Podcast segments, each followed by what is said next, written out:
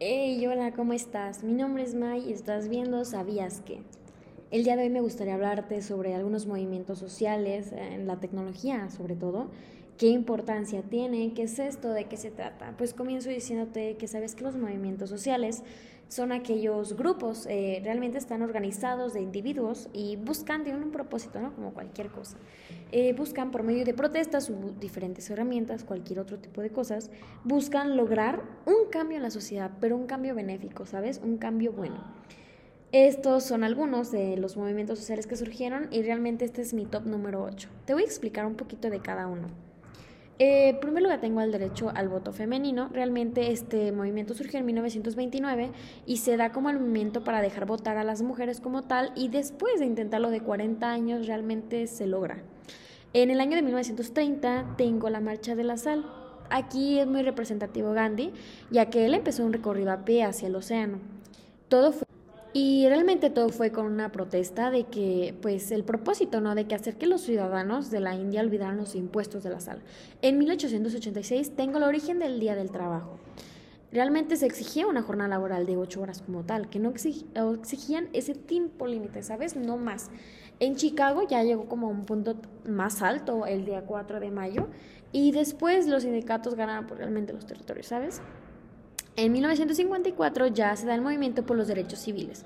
Este movimiento por los derechos civiles fue realmente más en Estados Unidos, fue una lucha demasiado larga, principalmente no fue violenta, pero realmente se extendió eh, el acceso, un acceso realmente pleno a los derechos civiles y a la igualdad ante la ley, y a aquellos grupos ¿no? que no los tienen sobre todo más que nada los ciudadanos afroamericanos. El 2 de octubre en 1968, el famoso 2 de octubre no se olvida. Estudiantes, pues realmente como sabemos, eh, empezaron como a manifestarse, ¿no? En contra del gobierno en la Ciudad de México. El 2 de octubre se abrió fuego a los estudiantes, quedando como masacre todo ese día.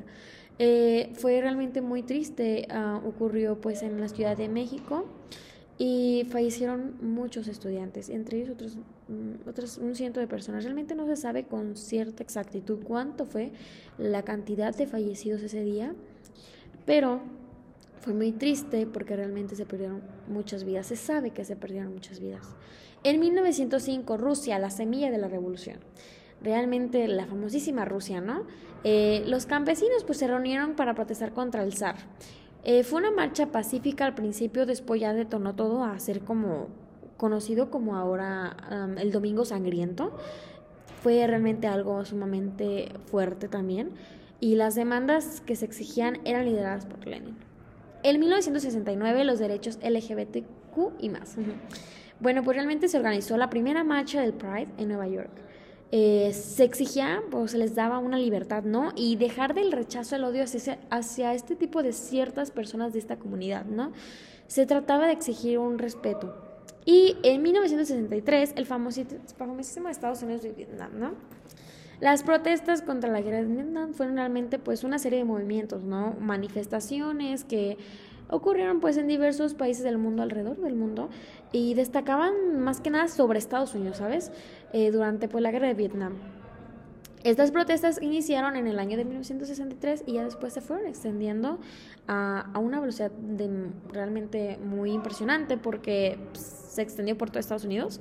Ya ahí es cuando Estados Unidos entra y eh, abogaban por, este, bueno, fue realmente un una trayectoria muy este, espontánea porque realmente se necesitaba que abogaban unos por continuar la guerra y otros realmente deseaban ya la paz inmediata. Entonces, un poquito conflicto de ahí, hubo. Y este, no solamente existen ese tipo de movimientos, también podemos ver, ah, por ejemplo, movimientos feministas, providas, eh, de movimientos indígenas, desaparecidos, claro, es muy triste, pero cierto. Eh, movimientos de género, como ya lo que te mencioné, movimientos religiosos, eh, de sindicatos, este, de migrantes, racistas. Por ejemplo, también hubo uno en marzo, eh, el 8 de marzo. realmente, pues también existen de esos. Pero cabe mencionar que son importantes porque generan un cambio, ¿sabes? Generan conciencia.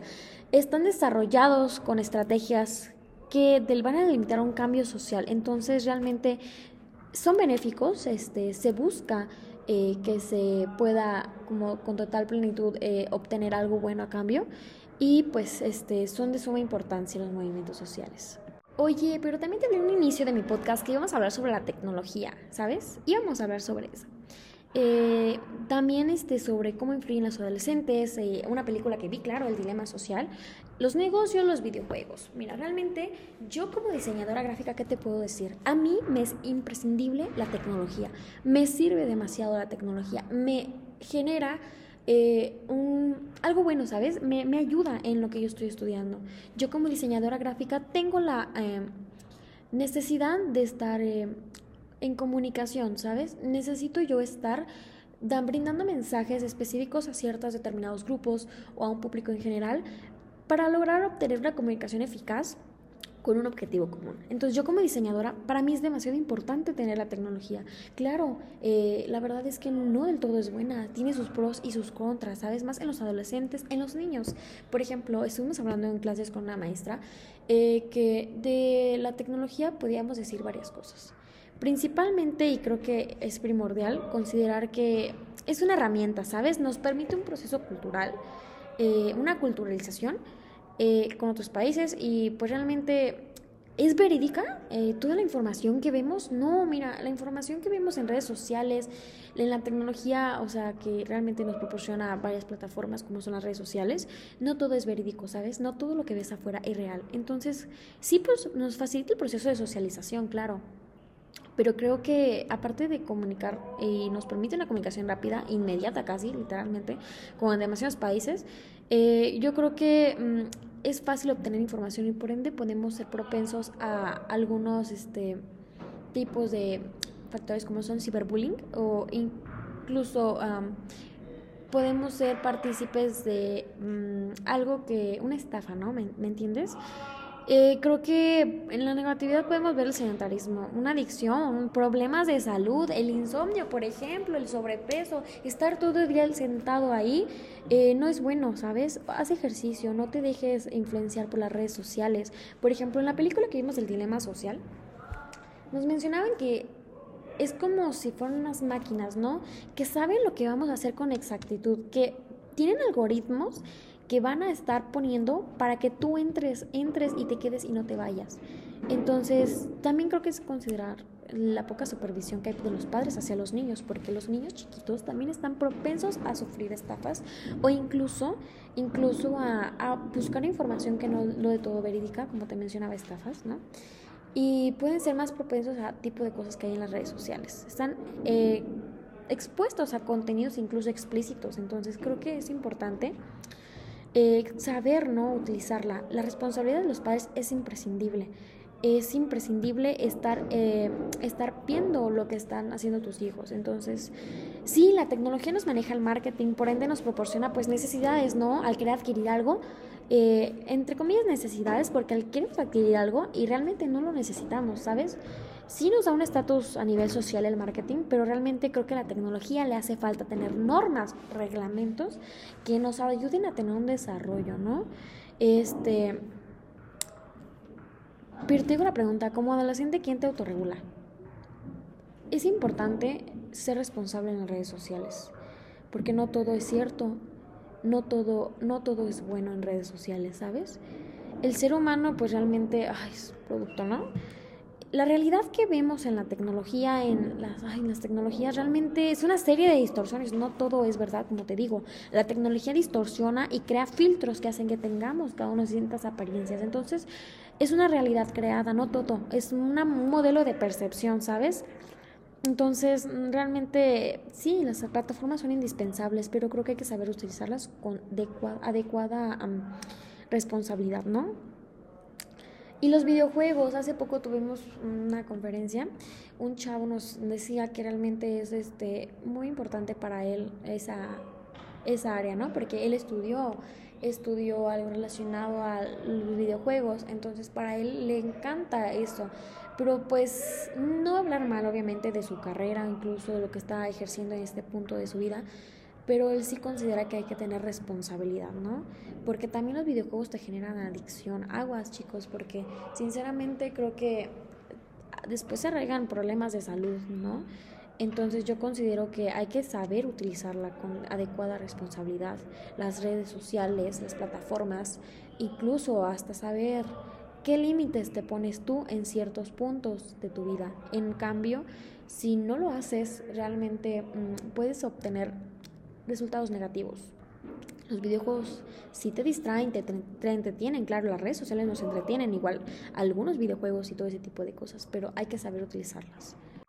Claro, sí, los videojuegos dentro del negocio son importantes porque demasiados niños incluso los juegan. El material que viene dependiendo, hay que fijarse bien en la etiqueta, papás.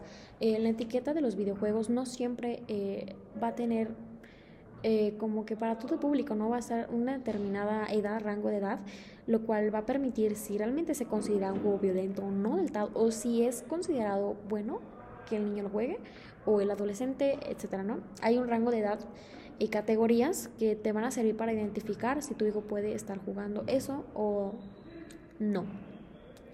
Entonces, sí, las redes sociales son buenas, en cierto punto sí hay cosas buenas, nos permiten la comunicación rápida y eficaz. La tecnología de igual forma, pero hay que saber utilizarla con responsabilidad, como te mencionaba. Sí es una herramienta indispensable, pero no todo es cierto. Y esto es todo, gracias por escucharme, yo soy Mai y espero que te haya gustado. Nos vemos en el siguiente podcast.